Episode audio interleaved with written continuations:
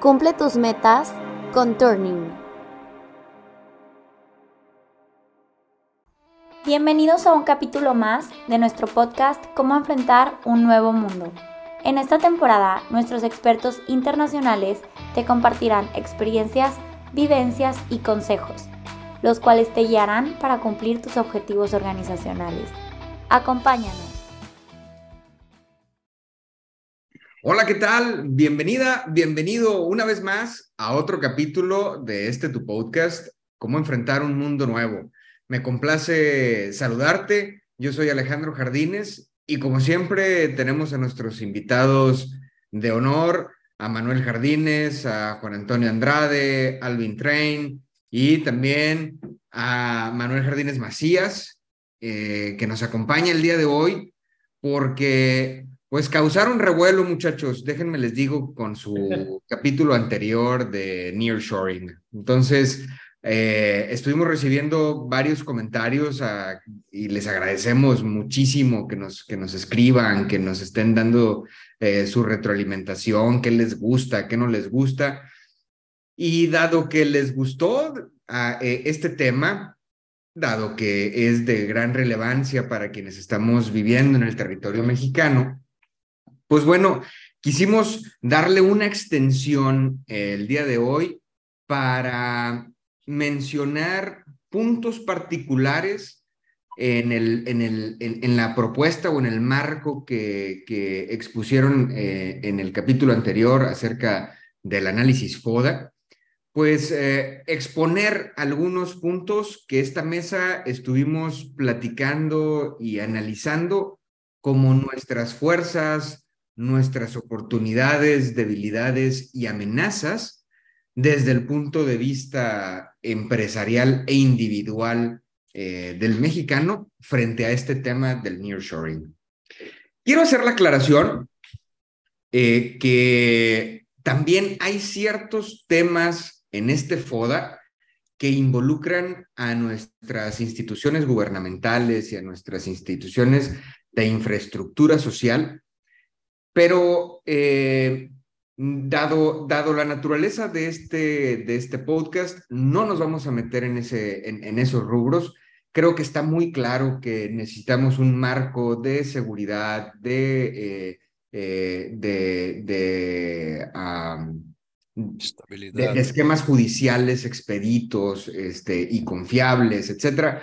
Pero no nos, no nos meteremos en ese tema, sino más bien la propuesta es a ver, lo que nos toca a nosotros como ciudadanos de pie, este, como trabajadores o empleados de una organización, como líderes empresariales, como empresarios, ¿qué nos toca a nosotros en ese análisis FODA? Y nos centraremos en ese, en, bajo, bajo ese esquema.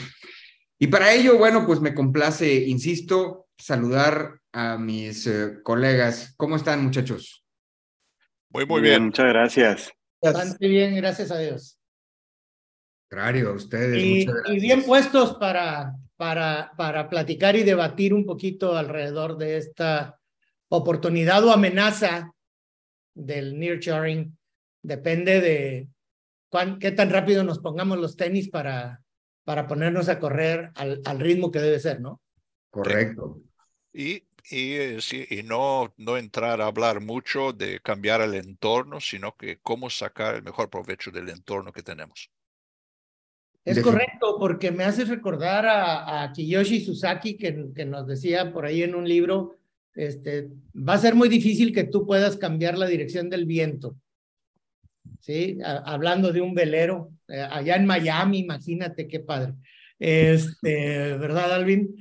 Ah. Este, pero, pero lo que sí puedes hacer es controlar las velas, es decir, las variables que están a tu alcance. Y, este, y es por ello que qué que, bueno que haces la aclaración, Alejandro, porque pues para podernos centrar en la plática en cuáles son las variables que yo tengo que controlar, ¿sí? Independientemente de lo que tengan que hacer otras organizaciones como el gobierno, como asociaciones empresariales, etcétera, para poner infraestructura de todo tipo pero, pero nosotros tenemos que trabajar. Perdón, Juan Antonio. Juan Antonio. sí recalcar que ese juicio de valor que tendrán cada uno de nuestros escuchas van a enriquecer las propuestas globales, generales, que vamos a compartir con ustedes. Pero ese juicio complementario de valor, cada quien lo va a hacer de acuerdo a su condición, a su criterio, a su posición. ¿Y necesidad? Como, perdón. ¿Y a su necesidad? Sí, como bien, eh, sin meternos, como bien dice Alejandro, sin, sin valorar el entorno social, gubernamental, político y de condición del país. Nada más era ese comentario, ¿no? Sí, y otro, y otro punto es este, eh, lo que decíamos también en el, en el podcast eh, anterior. Si bien es cierto que México ahorita es este, un país eh, puesto en la mira para el nearshoring, yo creo que no es exclusivo de México, sino también inclusive en el, en el ámbito doméstico de los Estados Unidos, con muchos de nuestros compatriotas y, este, y hermanos latinoamericanos que están laborando por allá, e incluso nuestros países de Latinoamérica, estamos expuestos a esto y es una oportunidad o una amenaza. Al ratito tú sacarás tu, tus propias conclusiones, pero nos atañe a todos. Ahorita a lo mejor nos centramos en la parte de México por ser este, hoy por hoy un, una, primera escalada de todo, este asunto del, acercar eh, los abastecedores del, mercado norteamericano este, a sus fuentes de consumo. Correctísimo. Y bueno, pues si les parece, eh, nos iremos en cada uno de esos, de, los capítulos de este tipo de análisis e ir mencionando este, las características de nuestras, pues, de, nuestras personas, de nuestras empresas, de cómo nos vemos ante este, este análisis. Eh, por mencionar unas, yo creo que hay, hay algunas ventajas o algunas fuerzas, y empezamos con fuerzas, hay algunas que son muy evidentes, ¿no? Como la, la cercanía geográfica que tenemos con, con Estados Unidos. Bueno, pues eso sabemos que al estar cerca, los costos de distribución, los costos logísticos para enviar productos hacia ese mercado, pues son más, más pequeños. Pero ¿qué otras fuerzas, señores, podemos, podemos eh, resaltar que como trabajadores o empresarios mexicanos poseemos? Sí, el, es decir, el, el, más, el más claro, directo aquí, es el costo, la diferencia en el costo laboral. Es decir, en, en, México podemos hacer las cosas a, a, un costo más bajo de lo, de lo que nunca lo pudiéramos hacer en Estados Unidos. Completamente, completamente. Y además, este, no nada más por la parte del costo directo de lo que me cuesta una hora hombre este, en un lado o en otro, sino también tenemos que ver el contexto completo de decir, muy bien, porque yo puedo, yo puedo, voy a, voy a ponerlo en términos, este, a lo mejor un poquito más, más dramáticos para, para, para ilustrar mi, mi pensamiento. ¿De qué me sirve a mí tener una producción de X pieza, de X producto, etcétera, si la calidad no obedece a lo que el mercado está esperando. Por más barata que me salga a mí la mano de obra para elaborar dicho producto, si esa mano de obra no está siendo un producto de calidad, eh, de muy poquito me va a servir el hecho de que yo pague pocos, pocos dólares por la hora hombre de, de, esa, de, ese, de esa elaboración. Aquí la parte importante, y como mencionas, es una fuerza, es ver el contexto completo de lo que nos dice Alvin Alejandro, que es el costo por el rubro de mano de obra en la integración del costo del producto es menor. Por lo tanto, es muy importante realzar la calidad con la que nuestros latinoamericanos trabajan y que, y que producen eh, elementos que obedecen a las exigencias del mercado. Juan Antonio. Estoy completamente de acuerdo contigo que ya debe tener otras características adicionales y ese bajo costo competitivo indudablemente tiene que llevar calidad. Pero otra característica importantísima es oportunidad. Claro, claro, claro. Y la, oportunidad, y, si, seguimos construyendo en ese punto, la oportunidad la podemos tener a nuestro proveedor en la siguiente puerta del, del, uh, del grupo industrial donde estemos o del, del parque industrial donde estemos. Y puede ser que ese proveedor sea inoportuno, o sea, no me entrega a tiempo. ¿Sí? Entonces, la oportunidad no me la da nada más, digo, hay que aprovecharla sine qua non, o sea, no, no me puedo escapar de aprovechar esa oportunidad de estar más cerca del, del mercado norteamericano.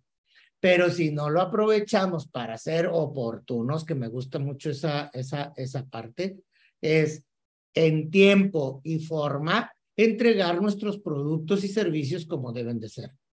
Y esto llevémoslo también a plano personal, ¿eh?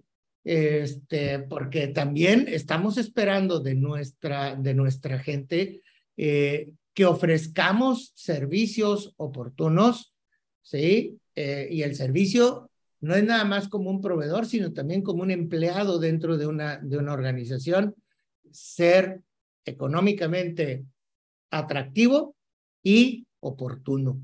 ¿Sí? Me, me, me gusta mucho esa parte porque hoy por hoy la variable clave a optimizar en una empresa es el tiempo.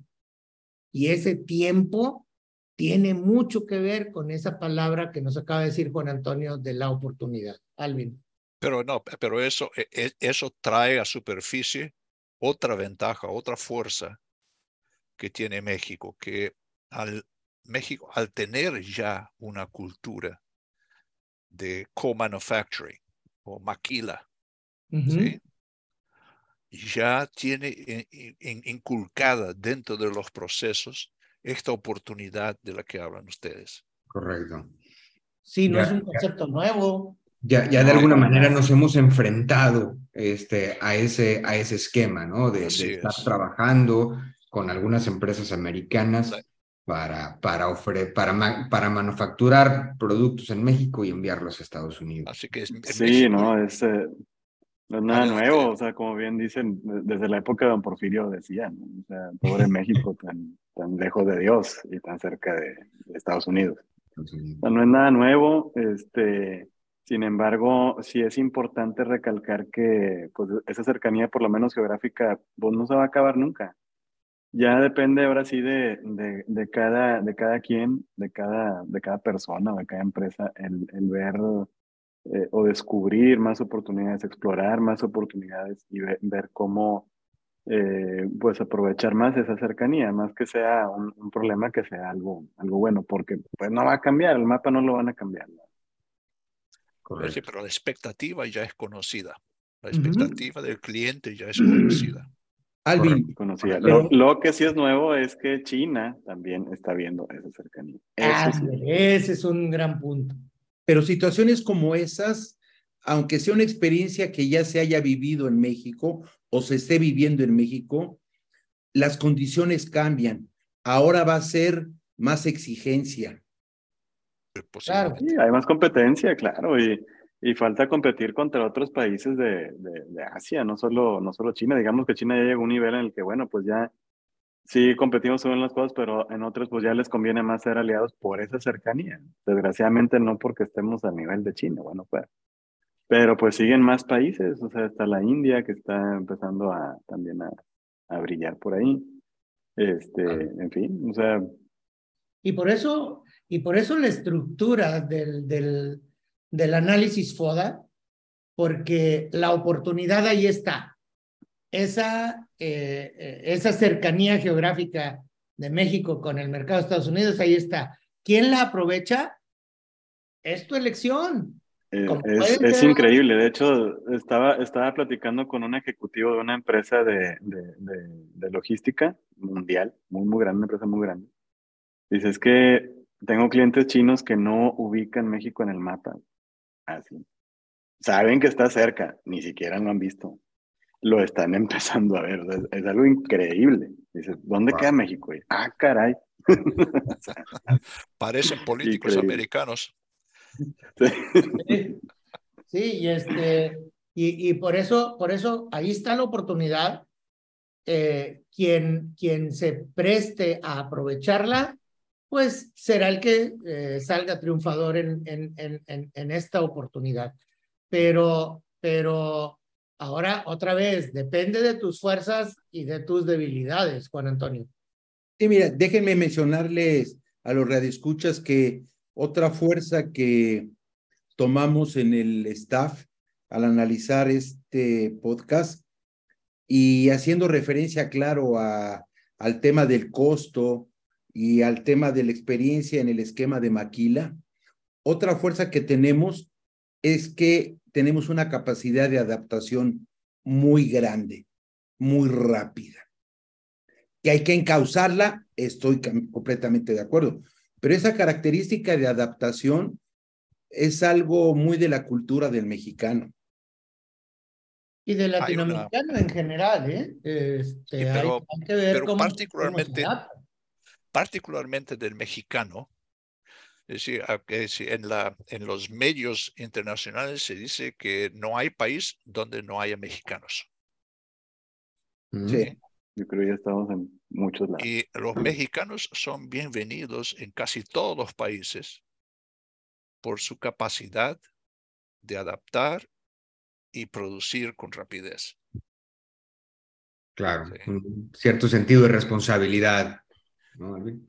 Sí, sí, y, y, la facilidad con la que aprenden y se vuelven productivos. Y, y, y sabes que es algo que juega en contra, una debilidad que juegue en contra de esta capacidad es nuestra propia convicción de cómo somos los mexicanos y los latinoamericanos de, de, manera general.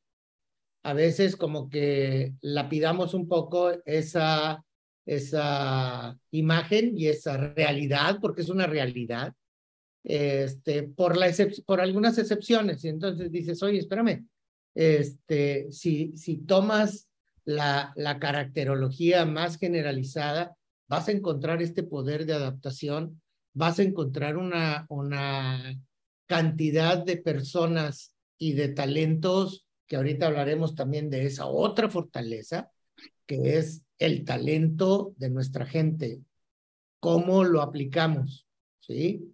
Este, y, que, y que tenemos que, que seguir trabajando sobre ella para formar equipos fuertes, para formar empresas fuertes, para formar un país fuerte o una región fuerte para, para, para poder tener una mejor calidad de vida siempre, ¿no? De acuerdo, muchachos. Bueno, pues eh, me, gustaría que, que guiáramos la conversación.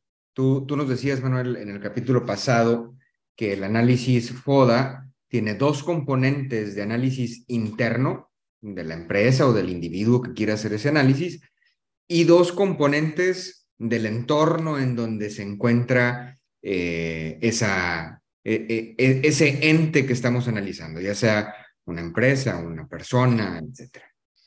Y los internos son fuerzas y debilidades, los externos oportunidades y amenazas, eso, eso nos lo platicamos. Ahorita ya estuvimos platicando de, de algunas fuerzas, este, seguramente hay, hay algunas otras. Ahorita quisimos poner los, los relevantes, quizá otra, otra eh, fuerza pudiera ser que en algunas regiones de nuestro país hay una fuerte, eh, eh, hay, un fuerte número de personas egresadas con carrera profesional, que eso sin lugar a dudas pues el, mercado americano lo aprecia este, para, para poder colocar sus empresas, ¿no? Eh, pero también Juan Antonio hace algunos capítulos cuando hablábamos del fútbol americano nos decía que una característica de un equipo ganador es que analice más bien sus debilidades más que sus fortalezas, porque por ahí es en donde pueden, pueden este, eh, perder o ganar el partido. Entonces, a mí me gustaría que habláramos un poco de debilidades, qué cosas tenemos que fortalecer en nuestros, en, nuestros ejercicios, en nuestras prácticas como empresas o como individuos ante esta gran oportunidad o gran amenaza, como decías Manuel, a, la que nos, vamos a enfrentar. Yo creo que una posible debilidad es que definitivamente no hay un dominio completo del idioma del mercado al cual le, vamos a entregar nuestros productos. Pero seguramente hay algunas otras más debilidades. ¿Quién quiere comenzar con, con ese punto? Juan Antonio, al cabo, él, él, es el que nos ha dicho, por ahí es en donde tenemos que comenzar a hacer nuestros análisis. Estaba dibujando la, la, la, la ofensiva. Eh, la jugada. no, mira, y, y, eh, indudablemente el idioma, como lo mencionas, es una debilidad trascendente eh, en el mexicano, pero yo creo que si, si queremos empezar a enlazar lo que señalamos como fuerzas y lo que eh, los radioescuchas van a escuchar de nosotros como debilidades, radican en la falta de la cultura, de la cultura institucional. ¿Sí? En la profesionalización de lo que buscamos. ¿sí? Y ahí, por ejemplo, cae desde mi punto de vista el señalar la falta del idioma. Correcto. Sí, totalmente de acuerdo. Este, eh, también, también quisiera que ligáramos este, las palabras de Juan Antonio de cultura. ¿sí? La cultura... Eh, Define la Manuel es un, es un ente, es un ente etéreo que existe, pero no lo puedes tocar. Lo que sí puedes tocar es los componentes que conforman la cultura. Y esos componentes que conforman la cultura se llaman sistemas, ¿sí?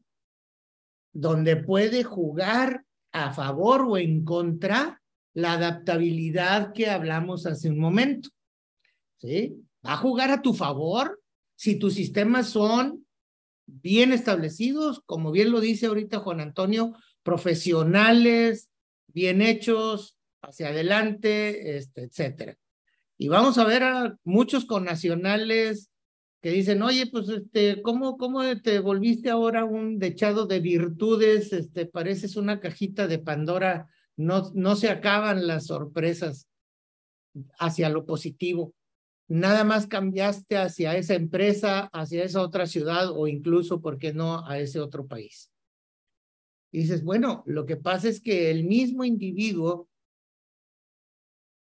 no le cambió la cultura, lo pusiste expuesto a diferentes sistemas. Cuando tú te ves expuesto a un sistema, puedes corregir o puedes echar a perder, si me vale la expresión, la personalidad de un, de un individuo. Terminas por lapidar alguien que tenía una, una buena práctica o terminas convenciéndolo a alguien que tenía una mala práctica de que la haga de, la manera correcta. Pero una debilidad importante es que rehuimos de la profesionalización. Nos encanta, nos encanta la improvisación. No y, expresiones muy actuales, ¿no? Este, no, eso es mucho rollo. Este, vámonos a, cosas más simples, a cosas más sencillas, a cosas más rápidas. Les decía yo que el libro que, que, que estoy escribiendo se llama Paciencia Ejecutiva. Ese es el título. Pero el subtítulo se llama, dice, Especie en extinción. Entonces, ya no hay paciencia ejecutiva. ¿Y a qué me refiero en ello? A que no tenemos la paciencia de profesionalizar nuestras organizaciones, nuestra persona, ¿sí? Para poder competir de una manera este, mucho más agresiva, si se vale la expresión, en, en ámbitos altamente competitivos, ¿sí? Y entonces, bajo la excusa de no domino el idioma, bajo la excusa de eso es mucho rollo, este, etcétera, empezamos a, diluir la, la parte cultural y dices, no, pues es que así son los alemanes, así son los japoneses, así son los italianos. No, señor, también tenemos empresas mexicanas muy bien este, establecidas, profesionales, etcétera, y que tenemos una globalidad y una competitividad a prueba de cualquier competidor. Eh, sí, Manuel, eh, muy, muy sabias palabras. Déjeme complementarlo un poco. Es decir, no todo, eh, la, la, la posible falta de disciplina a la que te refieres también es algo que está ligado a la adaptabilidad mayor y a creatividad mayor, que es una fortaleza Correcto. Que tenemos en México. ¿no? Así que el, el, el, el, balancear las dos cosas es la gran tónica aquí a mi, a mi juicio. Sí, distinguir en qué variables puedo ser creativo y puedo ser este, adaptaciones, puedo hacer adaptaciones. ¿Y en qué variables no está permitido ser tan creativo o este, estar haciendo ciertas adaptaciones? Y a eso le conocemos como disciplina metodológica. En algunos casos, a Turning Consulting Group nos tienen catalogados como gente muy rigurosa desde el punto de vista metodológico. ¿sí? Les digo, ¿por qué? Bueno, un, un, caso de un gran amigo que hoy es su cumpleaños, este, Roberto, si ojalá estés escuchando, este, mil felicidades, hoy es su cumpleaños, de, de, voy a decir su nombre completo, él es Roberto Comisarenco, este, nos decía que eh, en una empresa donde nos invitó a colaborar con él, él era el director general en ese momento, en esa compañía, que le daba servicio a la NASA y a la, este, a, la Armada norteamericana. Y este, en alguna ocasión se conjuntaron tres auditorías. La auditoría de la NASA, la auditoría de DESI, que es el, el organismo norteamericano para auditar a los proveedores de la US Army, y, este, y una auditoría de Turning Consulting Group. En la primera les pusieron sobresaliente, en la segunda, primera vez que les ponen una estrellita de, de, distinción, y en la tercera de Turning Consulting Group, reprobaron. Y entonces se vinieron los reclamos, ¿no? Y este, dicen, oye, espérame, pero ¿cómo es posible? Este, les digo, a ver, ¿cuántos años habían pasado donde tú sufrías cada que tenías una auditoría de tus clientes? No, pues sí, eh, este, ya, ya sé por dónde vas, Manuel, me dice, este, creo que tienes razón. Nuestra, nuestro rigor metodológico te permite que cualquier requerimiento del cliente lo puedas pasar con tranquilidad y no por ponerte más papista que el papa, sino por lo que debe de ser en las variables en las que debe de ser. En donde puede haber tolerancia, pues adelante. Ahí es donde puede entrar la creatividad en la generación de nuevos productos. Más, más bien criterio en lugar de tolerancia, ¿no? Correcto, correcto. Pero también ese, es, eh, también ese es un ejemplo de que el concepto disciplina se debe y se puede ajustar. Claro, claro y perder la característica del valor de la disciplina. Así es. Sí, porque, porque cuando oímos la palabra rigor metodológico, escuchamos la palabra disciplina, pareciera que nos están poniendo como una camisa de fuerza y no es cierto. Al ah. contrario, te están soltando dentro de la cancha donde puedes jugar. Si tú quieres jugar fútbol americano afuera del estadio, bueno, pues nomás que no le digas fútbol americano, a lo mejor se llama tochito, ¿verdad? O, este, scrimmage o como le quieran llamar. Pero el fútbol americano necesito que lo juegues adentro del estadio. Este, y por meterte al estadio no significa que te ponga una camisa de fuerza. Hay límites donde tú tienes que trabajar Y ahí es donde funciona el rigor metodológico y es donde funciona la disciplina. Adentro juega con toda la libertad del mundo. Ahí están la, la, las tolerancias, ahí están los criterios, como bien comentas, Alvin Juan Antonio. Sí. Ahora, yo creo que... perdón, adelante. Gracias, gracias, Alvin. Este, ahora, yo creo que este tema de falta de disciplina, falta de profesionalización en, algunas, en, en, algunos rubros, en algunas empresas, eh, no solamente lo eh, es, es, eh, es, propiedad, digamos, del, de la fuerza laboral o del operario. Yo creo que este, incluso en, en las mesas de dirección de muchas de las empresas o en algunas de las empresas en las que nos ha tocado colaborar, eh, se, se, palpa esa falta de disciplina, esa falta de, de respetar los acuerdos a los que se, eh, se, habían acordado, respetar los procedimientos que se habían establecido, este, y eso eh, pues también puede ser un, un, tema débil para nosotros, el hecho de no, no seguir al pie de la letra algo que ya está establecido, ¿no? Sí, pues yo, yo, quisiera, yo quisiera hablar de una posible debilidad más que se va a sentir cada vez más a nivel a, futuro. Y es si estamos preparados desde el punto de vista de infraestructura. Y cuando hablamos de infraestructura, no hablo solo de plantas y techos y galpones. Hablo de servicios. Claro, claro. Hablo de agua, electricidad, eh, servicios especializados. Y eso, eh, es decir, supongo que la, el tsunami de nearshoring que se avecina va a ser más bien de productos de alta tecnología. Completamente, y de, y de, de alta exigencia, de, tanto de manufactura como de servicio. Y, de entorno. Y de entorno, claro, eh, claro. Y, eso es algo que hay que, hay que, nosotros lo tenemos que enderezar, nadie lo va a hacer por nosotros.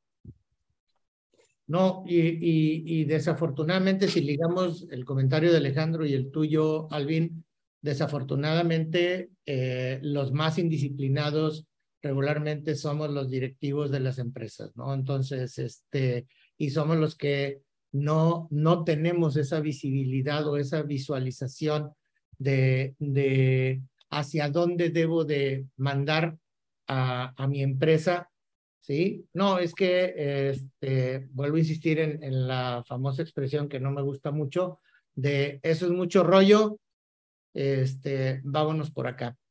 Y, eh, y se nos van las oportunidades, se nos van muchas, muchas cosas.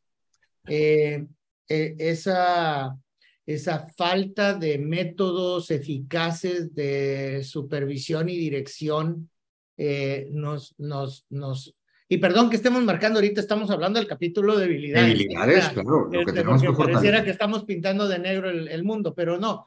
Eh, son las cosas que tenemos que atender, que si queremos ganar el partido, no podemos quedarnos con dichas debilidades. Y si no las reconoces, pues mucho menos las vas a atacar. Y, y segundo, quisiera invitar a nuestros radioescuchas este, a que revisen también desde el punto de vista individual revísate tú mismo, ¿sí? ¿Cuántos idiomas hablas? ¿Qué nivel de adaptabilidad tienes?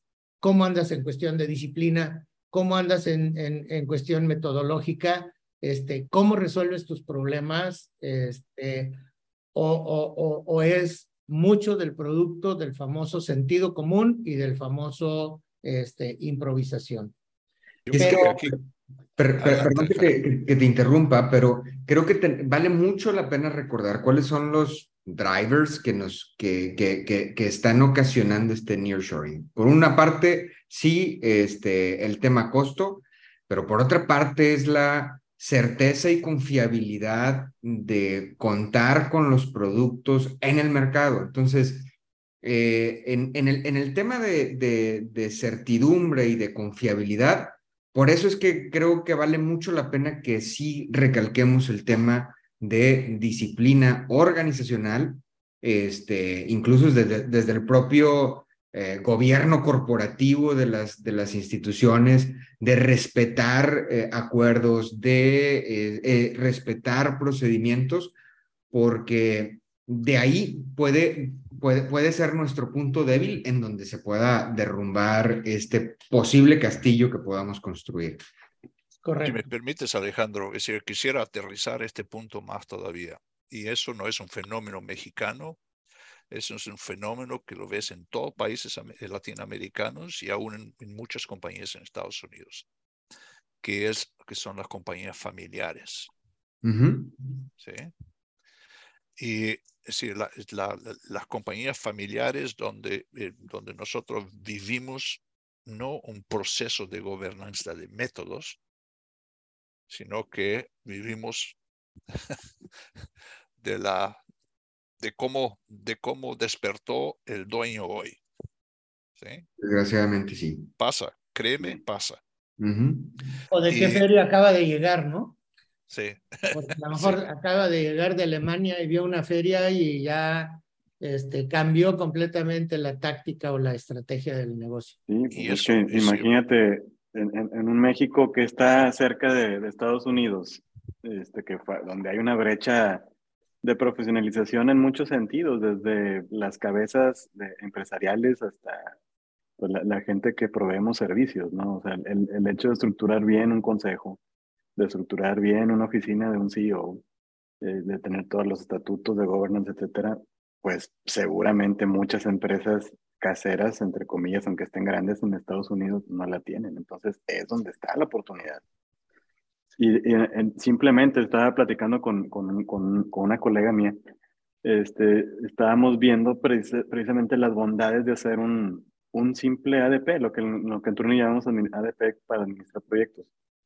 Pero tú te vas a dar cuenta que este tiempo que le estamos invirtiendo nos va a llenar el camino para todo el proyecto porque ya no vamos a estar dando palos de ciego.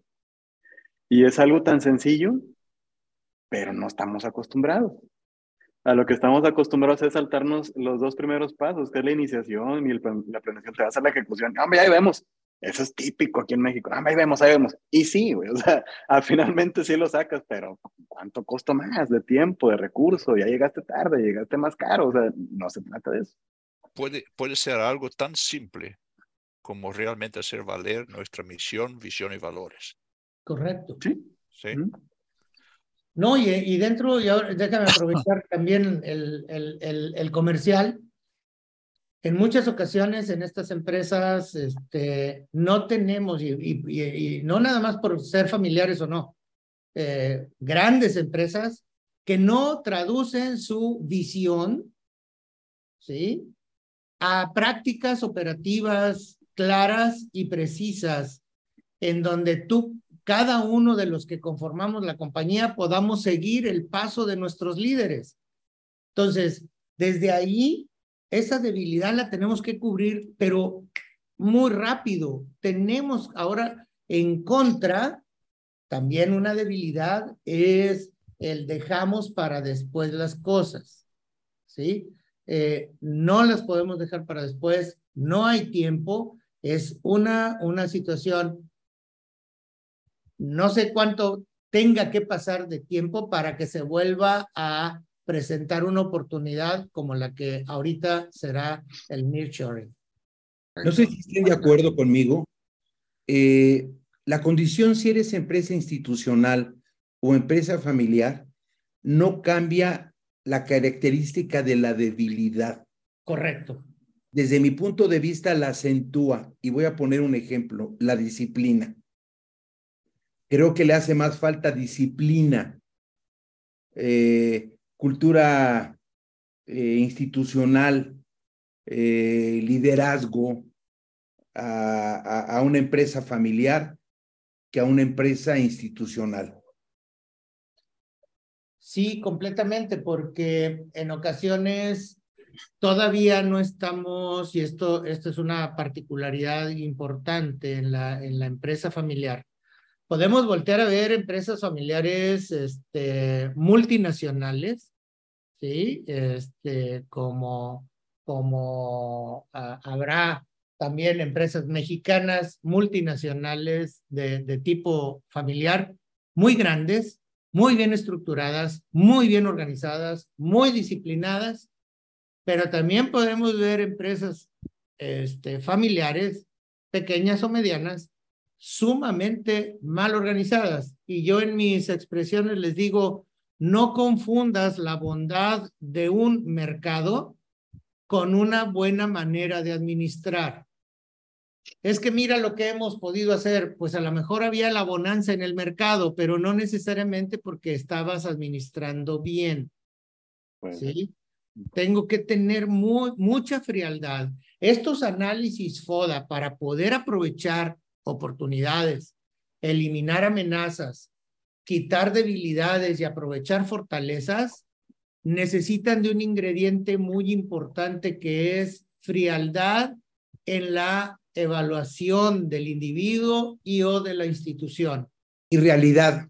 Mucha realidad. Un, un, eh, hay que ir a algún supermercado y comprarse unos siete kilos de realidad para tomárselos este, a cucharadas rápido, porque si no, no las vas a poder hacer, o sea, te vas a, te vas a conformar y perdón, voy a usar una palabra que no, no me gusta, pero vas a empujar hacia la mediocridad, ¿sí? Este, no, no, no, no es para mediocres el aprovechamiento del nearshoring. Sí, No, por, eso, por, eso, todas estas recomendaciones que estamos. Uno, sí, hay, que, hay que dejar la aspiración en casa al hacer esta evaluación. Sí, señor. Definitivo, definitivo. Bueno, mm, se nos está yendo el tiempo como agua entre las manos, muchachos. Este, ya estuvimos hablando de algunas de, de algunas de nuestras fuerzas, de algunas de las debilidades que tenemos que, que, que poner atención.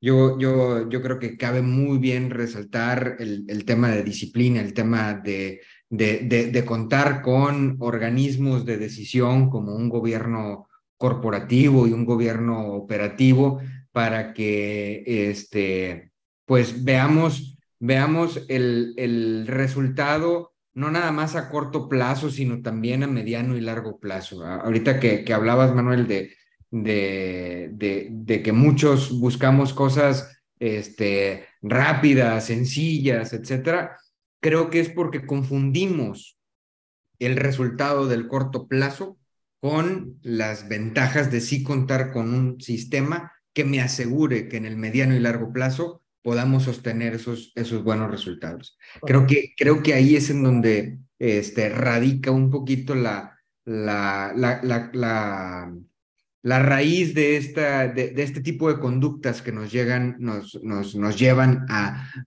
brincarnos procesos, a, no seguir metodología, como decía también Manuel, este, que, que, que de ahí radica, insisto, nuestra posible falta de, disciplina. Eh, en, en, en, en, pocos minutos, porque la verdad es que nos queda poco, nos quedan oportunidades y amenazas. Creo que la oportunidad está muy, muy, muy clara. Está el, la, posibilidad de tener este, mucho más negocio, mucho más mercado con la llegada de empresas con quienes podemos venderle nuestros servicios, nuestros productos, con quienes podemos aliarnos, con quienes podemos, en dado caso, ¿por qué no? Y no verlo como un tema negativo, pero venderles nuestra empresa, este, para que eh, pues nosotros nos pongamos a hacer otros, otros negocios. Eh, ¿qué, ¿Qué otras oportunidades ven ustedes, muchachos, en este sentido? Alvin. Bueno, Antonio, bueno, yo no, yo quisiera, yo quisiera solamente resaltar a una de ellas. Es decir, tenemos, imagínense como que tenemos muchas pepitas de oro tiradas por ahí. Solas no valen mucho pero si las corporaciones, compañías en México generan alianzas, van a poder competir con el mayor de, los, de las compañías asiáticas. ¿Sí? Esa es una gran oportunidad a mi juicio. No, estoy de acuerdo contigo, Alvin, y mira, déjenme hacer referencia al comentario de Manuel, donde este análisis FODA requiere de una amplia visión, de claridad, de verdad, y déjenme hacer referencia a un comentario personal, a una experiencia personal.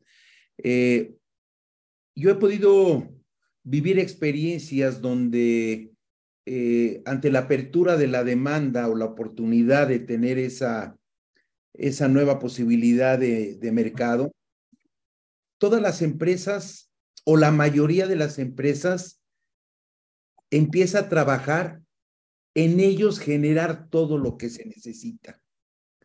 Empezar a, a, ver qué tienen que ampliar, qué tienen que comprar, dónde tienen que crecer, etcétera. Cuando, desde mi punto de vista, deberían de empezar a valorar las alianzas comerciales con otras firmas que ya tienen todo hecho. Es cuestión de hacer un negocio donde ambas partes ganen. Así es. También muchas veces creen que esas alianzas comerciales son para perder. Y déjenme decirles que son para perder como cualquier negocio cuando no se estructura y se define adecuadamente. Y la gran ventaja de esas alianzas que no se considera es el tiempo de reacción. Otra, otra oportunidad, yo me la voy a llevar al plano personal, Alejandro. Uh -huh. Me encanta la pregunta y ahorita la, me, han, me han gustado muchísimo las, las, las ponencias, tanto de Alvin como de Juan Antonio. Pero ahora me quiero ir al plano personal. La generación de esas alianzas, este, etcétera, están conformadas por individuos. Si el individuo no está visualizando la oportunidad, va a haber otros individuos que sí la visualicen. Absolutamente. Y ahí entonces se transforma en una amenaza. En una amenaza, se va a convertir en una amenaza. Entonces, la oportunidad para, para, para, para todos los que estamos metidos y estamos escuchando todo esto y además nuestras amistades es, a ver, compadre, este es el momento en que nos tenemos que poner las, como decimos coloquialmente, las pilas uh -huh. para hacerle como el del anuncio, darle rapidito y así con singular alegría a crecer. No va a ser obra y gracia de la casualidad no va a ser nada más porque eh, vives en la ciudad donde se puso la planta, no nada más porque este, no. Acuérdense que ese nearshoring puede ser también una amenaza y al ratito la platicamos. La oportunidad está allí.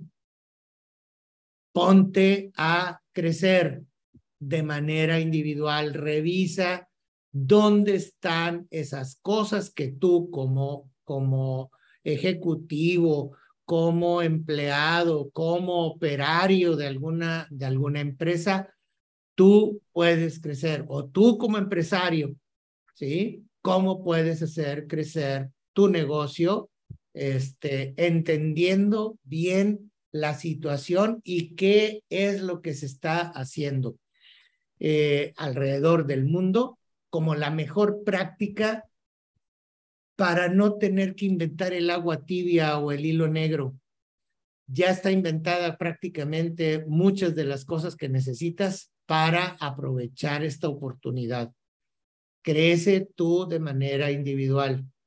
Lo demás va a venir también por añadidura van a querer asociarte contigo, asociarse contigo, te van a querer contratar, van a querer contratar a tu empresa, etcétera, dependiendo del rol que te toque jugar. Sí, sí, absolutamente. Y, y, y ya por último, las amenazas. ¿Qué podemos perder con el nearshoring, señores? ¿Cuál, ¿De qué nos tenemos que cuidar? ¿Por qué tenemos que fortalecer esas debilidades? Alvin. La, la, amenaza es que mañana tengamos que empezar a aprender vietnamita, chino, japonés. Bueno, la inteligencia artificial nos puede ayudar. Yo pienso que si hablamos bien, bien, bien el inglés, está bien. No, pero es decir, pero, es decir si nosotros no, no lo hacemos, alguien lo va a hacer. Y es lo que digo es, van a venir compañías de, de, los países donde hoy día están surtiendo y van a poner sus plantas y su gente para... Simplemente, o sea, si, si, si como individuos y empresas no nos profesionalizamos, eh, la forma en que lo podemos ver en los mercados es, pues bueno, ahora cuesta todo más caro. ¿Por qué? Porque hay más gente, hay más escasez, hay menos terrenos, hay menos recursos. Este, conseguir trabajo, si no tienes estos niveles, pues ya está más difícil porque van a estar buscando talento en otros lados. Este, sí hay amenazas, o sea, realmente otra vez lo que decía Don Porfirio, o sea, está muy lejos de Dios y cerca de la economía más poderosa del mundo todavía, por, por mucho. Este, entonces, eh, eso te obliga a pensar en, en, las grandes ligas, te obliga a pensar en, en cómo vender allá, cómo hacer alianzas allá, este, tener esa altura, esa capacidad, ese profesionalismo para no quedarte atrás, porque sí, sí hay amenazas, incluso para los individuos. No, eh, lo de la la amenaza para el individuo o del individuo de la posición, para mí es tremenda. Eh, las empresas tienen pérdida de talento. Correcto. talento se va.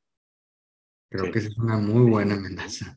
A, empresas, eh, ya no voy a decir más eh, de mejor paga, a empresas más estructuradas, en mejores condiciones, eh, eh, de propuestas personales eh, para la persona mucho más atractivas. claro, de una de las que perdió el daño no llegue de malas todos los días y, nos, pero es, por nada es más, es más de lo que ya está pasando hoy. Claro, claro, y ahí está, ahí está latente esa amenaza en el que te sustituyan de manera individual o colectiva este, gente que tenga mejor visión de la oportunidad y cubriendo de mejor manera sus posibles debilidades y aprovechando sus fortalezas. Tan sencillo como eso. Gente que traiga una visión de negocio, gente que trae una visión de vida, gente que trae una visión. Y lo estamos viendo este, el día de ayer, este, como buen marido, acompañé a mi esposa al supermercado y, este, y como, como dice ahorita este, Alvin, eh, eh, me, me, llamó mucho la atención una familia japonesa este, hablando con sus hijitos, este, etcétera, ahí en, en, en el área de, de, frutas y legumbres. Este, y decir, cada vez estamos viendo una, un intercambio de, de personas y asimismo familiares míos que están viviendo en Europa, este, que tienen apenas cuatro años de haberse ido. ¿Por qué? Pues porque este, estos sobrinos eh, los, los capitalizaron desde el punto de vista de competitividad. Y así va a haber una serie de intercambios. ¿Quién se queda en qué parte? Es tu elección. Ese, ese sería mi, mi, mi respuesta, Alejandro. Claro, ¿no? El mercado es cruel. Incluso, incluso Adelante. o sea, nomás voy a traer a, colación algo muy actual. O sea, eh, hay, eh, hay, bancos en Estados Unidos que, que en estos últimos días están, están tronando, están, están en quiebra, están a punto de quebrar o están siendo de alguna manera rescatados por el gobierno. Eh, pues, puede ser por política monetaria o lo que sea, pero pues está saliendo que tal vez no estaban muy bien administrados. O sea, sucede hasta en las mejores familias, o sea, y no perdona. O sea, si no sirves, pues lo siento, pero al lado sí hay uno que sí jala. Y se están yendo muchos cuentavientes a bancos más sólidos. Por poner un ejemplo, ¿no? O sea, no, esto no perdona a nadie, perdón. Sí, claro, definitivamente. El, la, la, la competitividad va, va, va a aumentar de manera, de manera considerable en, todos los ámbitos.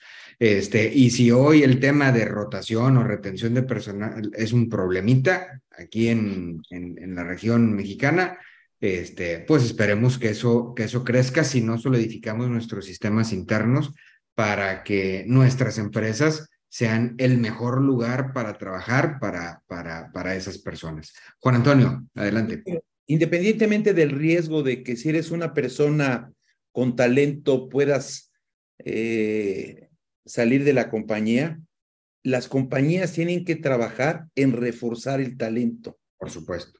Independientemente del riesgo de perder talento. Claro. Que eh, eh, el día de mañana el que tiene talento te lo llevas, se lo llevan y tú no tienes alguien con talento para sustituirlo. Definitivo, definitivo. Pues muy bien. de cuenta, la estructura es solidez y la solidez en un tiempo de tanta, de, de, tanta volatilidad en todos los aspectos de mercados, en política y todo, es atractivo. Entonces pensemos en esa solidez sistémica que deben tener tanto los individuos como las empresas. Muchas gracias. Definitivo. Y a lo largo y ancho de la organización, desde tu fuerza de ventas hasta tu fuerza de adquisiciones o abastecimiento en toda tu cadena.